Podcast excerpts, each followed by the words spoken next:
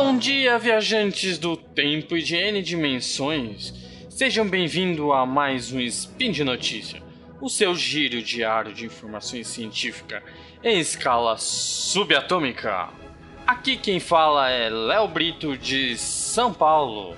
Hoje, dia 25 quase, no calendário Decátria, mas no calendário gregoriano, sexta-feira, dia 5 de outubro. Vamos às notícias de hoje, que são: matemático famoso reivindica a prova de hipótese de Riemann de 160 anos. Enem: o que as questões de matemáticas mais difíceis dizem sobre a educação no Brasil? E, por fim, paciente de Boldrini leva bronze em Olimpíada de Matemática. Speed Notícias.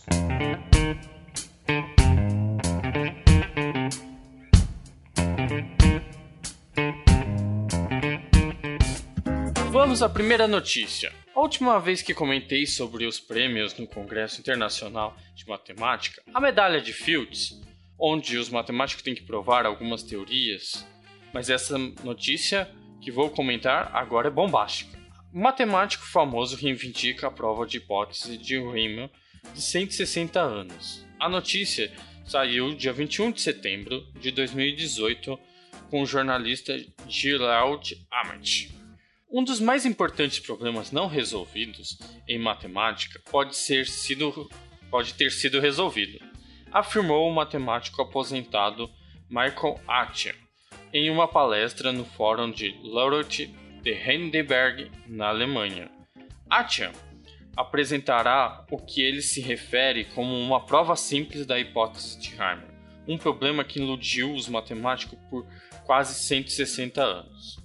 Nascido em 1929, Attia é uma das, das figuras matemáticas mais eminentes do Reino Unido, tendo recebido os dois prêmios frequentemente referidos como os prêmios Nobel da Matemática, como eu já disse, a medalha de Fields, e o prêmio Abel. Ele também, em vários momentos, serviu como presidente da London Mathematical Society e da Royal Society e da Royal Society of Edinburgh. Me desculpe, gente, se o, as palavras de inglês ou referente à Alemanha não saíram perfeitamente. Mas continuamos. Se uma solução para a hipótese de Riemann for confirmada, seria uma grande notícia. Entre outras coisas, a hipótese está intimamente ligada à distribuição dos números primos aquelas aqueles números que são indivisíveis por qualquer número inteiro que não seja eles o próprio, que não seja eles o próprio 1 um, e eles mesmos. Se a hipótese estiver correta, os matemáticos estariam armados com um mapa para a localização de todos esses números primos, que para nós seria um grande avanço e uma enorme repercussão. Como um dos seis problemas não resolvidos do Millennium Clay Qualquer solução também seria elegível para um prêmio de um milhão de reais. Daí a chance de alguém querer resolver um prêmio de, ganhar um prêmio desse. Um prestígio atraiu muitos matemáticos ao longo dos anos, mas nenhum quase ainda recebeu o prêmio. Archer está bem ciente dessa história de fracasso. Como ele mesmo diz, ninguém acredita em qualquer prova de, da hipótese de Riemann sem falar em uma prova de alguém que tenha 90 anos.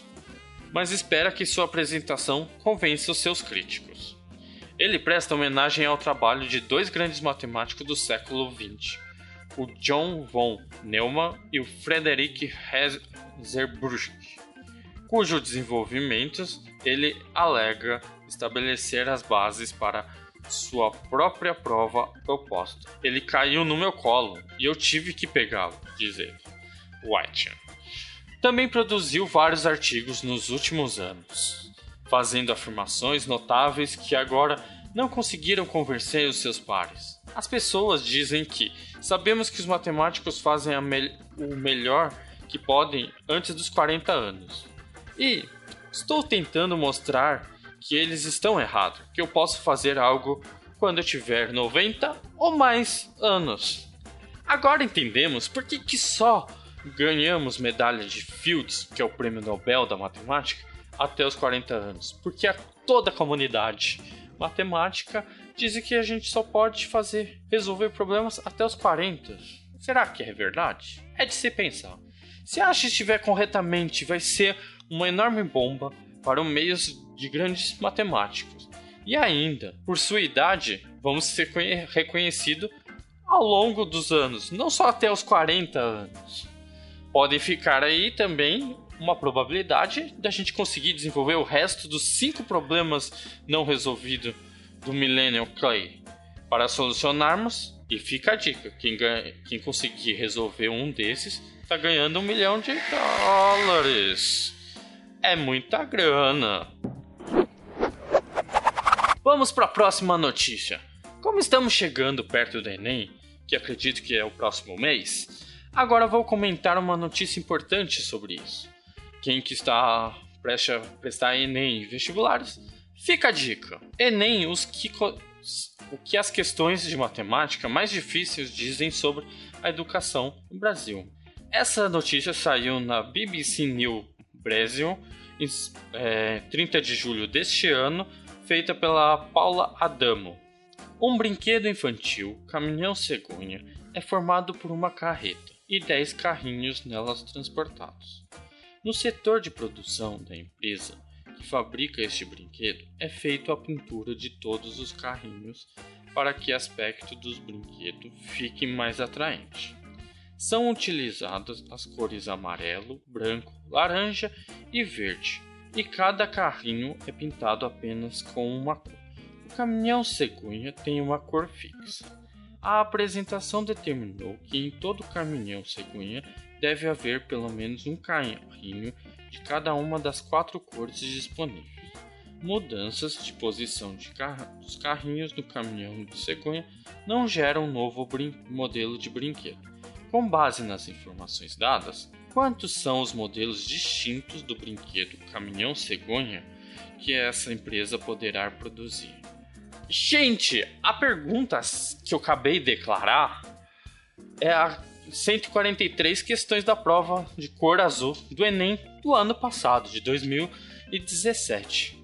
E exige cálculos matemáticos relativamente simples, mas o mais importante, ele exige um raciocínio bastante complexo, que podemos dizer uma lógica matemática. Sua reprodução consistia, em resumo, em analisar probabilidade de combinações de cores, mas foi acertado por só apenas 11% de, dos alunos que realizaram a prova no passado. O percentual baixo em meio a um total de 5 milhões de estudantes que prestaram o exame. Esta foi a questão com maior índice de erros da prova de matemática do Enem do ano passado. Na verdade, ela só perdeu apenas para uma outra cujo enunciado foi considerado dúbio pelos professores de matemática em geral e de número 160 da prova azul. Se você quiser dar uma olhada. É, ela, a questão fala sobre como pintar a logomarca da Copa, o troféu da Copa. E foi apenas 6,5% de acerto. Essa questão aí da logomarca podemos discutir futuramente.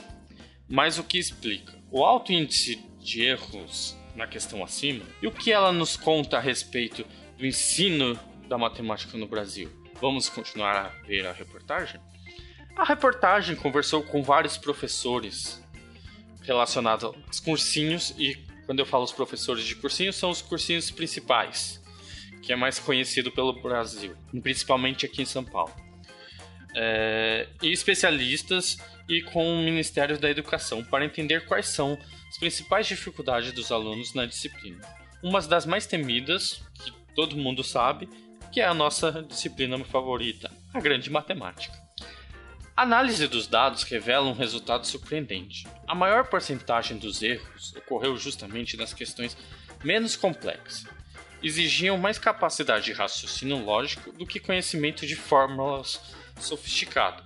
E os especialistas alertam que apenas 3 das 45 questões de matemática no Enem tiveram índice de acerto superior a 50%. Ou seja, a maioria dos estudantes erram e muito, mostrando muita dificuldade na disciplina. Isso como a gente já sabemos.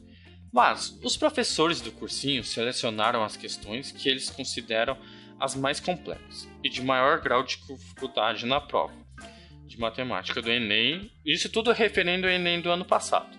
Vamos ver uma delas. Para realizar a viagem dos sonhos, uma pessoa precisava fazer um empréstimo no valor de 5 mil reais. Para pagar as prestações, dispõe de máximo 400 reais mensais. Para esse valor do empréstimo, o valor da prestação P é calculado em função do número de prestações N, segundo a forma P é igual a 5.000 vezes 1,013 N vezes 0,13 dividido por 1,13 N menos 1. Os professores explicam. A solução desse exercício era difícil e trabalhosa. Exigia conhecimento de uma longa fórmula de logaritmo, que todos os alunos temem quando a gente fala logaritmo. E tem gente aí que não deve nem saber como calcular os logaritmos.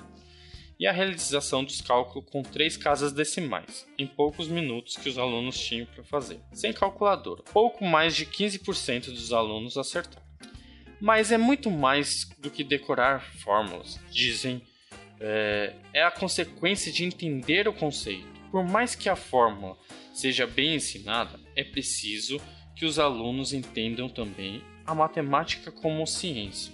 De, é a opinião dos professores de cursinho. Na visão dos educadores, é esse um dos principais através aos ensinos de matemática na sala de, de aula do Brasil. Boa parte das aulas é focada em fórmulas do que no estímulo ao raciocínio lógico ou, e pode ser e também, o pensamento matemático.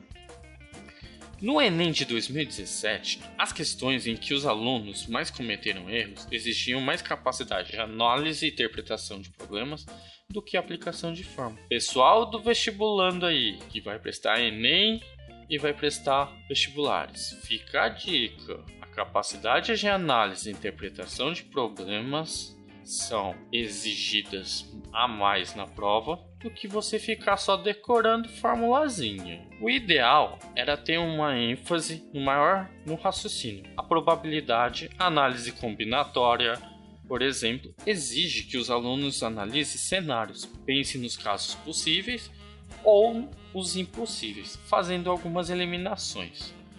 Diz a BBC News Brasil, o Mário Jorge Carneiro que é um professor emérito da Universidade Federal de Minas Gerais e que já participou da formulação do currículo de matemática da rede estadual do ensino de Minas Gerais. Ele ainda fala: o problema é que isso requer mais tempo de raciocínio na prova e também um ensino que ocorra mais lentamente. Só que os professores têm um currículo vasto para cumprir.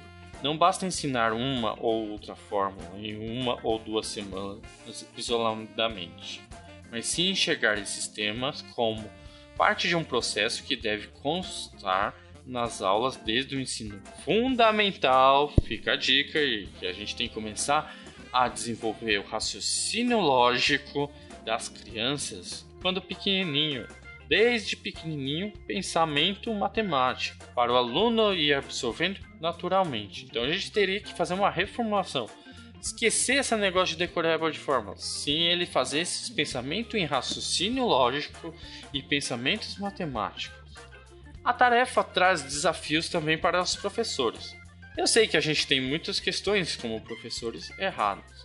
E isso vem não só do pensamento matemático, mas sim como nós fomos ensinados. A gente vem um ensinamento que é de decoreba. Vamos para a faculdade, continuamos com esse ensinamento de decoreba. E agora a gente chega para ensinar, querem que mude de nós? Temos essa dificuldade. Além do tempo limitado em sala de aula para aprofundar em conceitos difíceis, eles têm, em muitos casos, formação insuficiente para ensinar de modo que estimule o raciocínio lógico, alertam especialistas. Principalmente no caso de matemática, quase um terço dos docentes que ensinam a disciplina no ensino de matemática não tem formação específica em matemática. Isso quando nós falamos um terço, a gente está falando do Brasil inteiro. Segundo, isso é, segundo o levantamento de 2017 no movimento Todos pela Educação. Mas, mesmo quando os professores são formados da área que leciona, sobram falhas na qualificação dos profissionais e falta, por exemplo, treinamento que capacite ensinar formas mais didáticas possíveis. A despeito das dificuldades do ensino, os especialistas concordam que pensar matematicamente, muito mais do que melhorar o desempenho do Enem, pode ajudar o aluno cada vez mais em qualquer profissão que ele siga no futuro. Por exemplo, logaritmos ajudam a calcular desde a intensidade de um terremoto até o tempo que o corpo leva para metabolizar o álcool ou um remédio. Explica Cardoso, que destaca que temos como análise combinatória das estatísticas e das probabilidades tem tudo a ver com o cotidiano. Usamos para calcular quantas pessoas devem ser incluídas em uma campanha de cobertura vacinal, quantos números de CEP ou de placas de carro eu preciso para determinar o tamanho de uma população, e até mesmo quais as minhas chances de ganhar na loteria. E a gente, com a notícia antiga, pode calcular quanta probabilidade de a gente conseguir resolver um problema que ainda não teve solução e ganhar um milhão de dólares.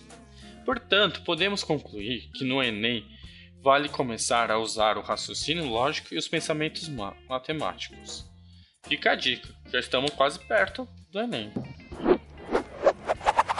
Continuamos com esta fase de Enem, provas. A próxima notícia é muito cativante, vai trazer melhorias e pensamentos positivos para nós.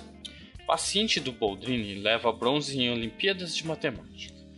A notícia saiu no A Cidade On Campinas, dia 20 de 9 de 2018, feito pelo o artigo pelo Renan Lopes. O Osiel da Costa Júnior, paciente, prestou no, no segundo ano e no terceiro ano do ensino médio com professores voluntários do hospital. Hoje ele, se prepara para o vestibular de medicina. Osiel, de 18 anos, foi premiado com a medalha de bronze da 13ª Olimpíada Brasileira de Matemática das Escolas Públicas, a OBMEP. Por impressionante que o prêmio, no entanto, é o fato de que Osiel cursou o seu segundo e terceiro ano de ensino médio no Centro Infantil Bondrini, enquanto fazia o seu tratamento para leucemia, um tipo de uma doença oncológica que dá em, é, em crianças e adolescentes. Natural de Goiabeira, Minas Gerais, Osiel se mudou com a mãe para Campinas em 2016 para dar início ao seu tratamento.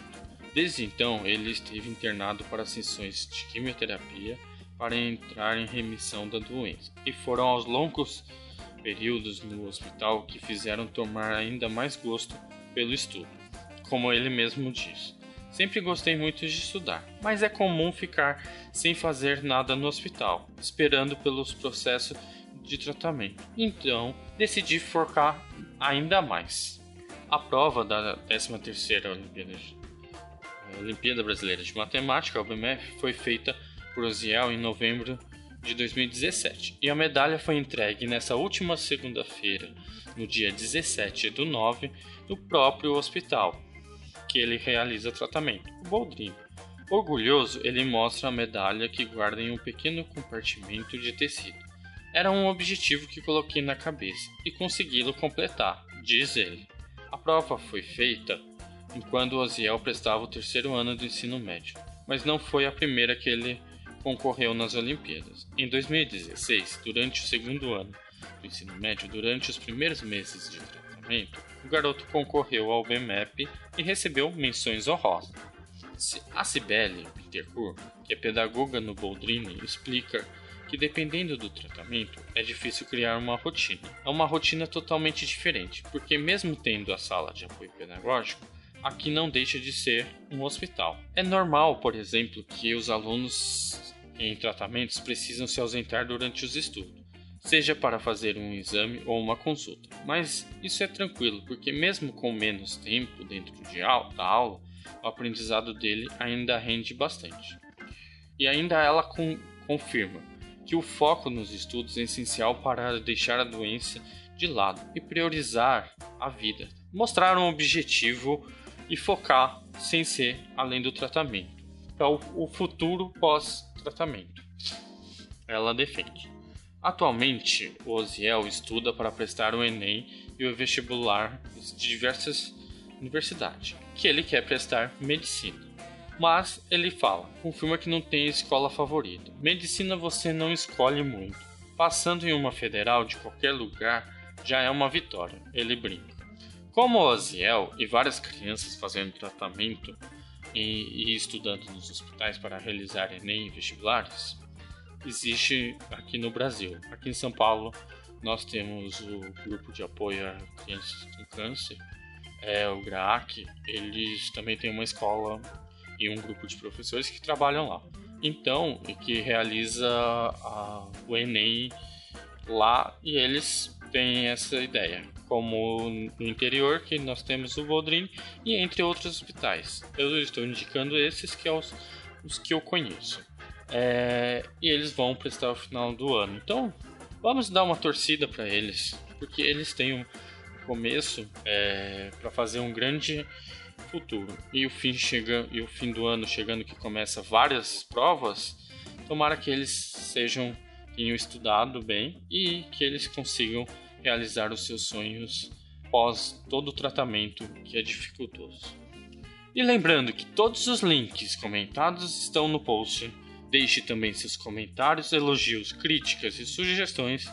Qualquer informações que queira nos dar, comente aí no post. E lembrando que também que esse podcast só é possível graças ao seu apoio no patronato do SciCast, como no Padrim e como no Patron e agora também no PicPay.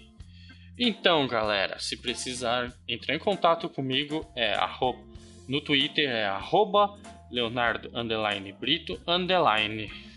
Então, uma boa viagem às N dimensões e até amanhã.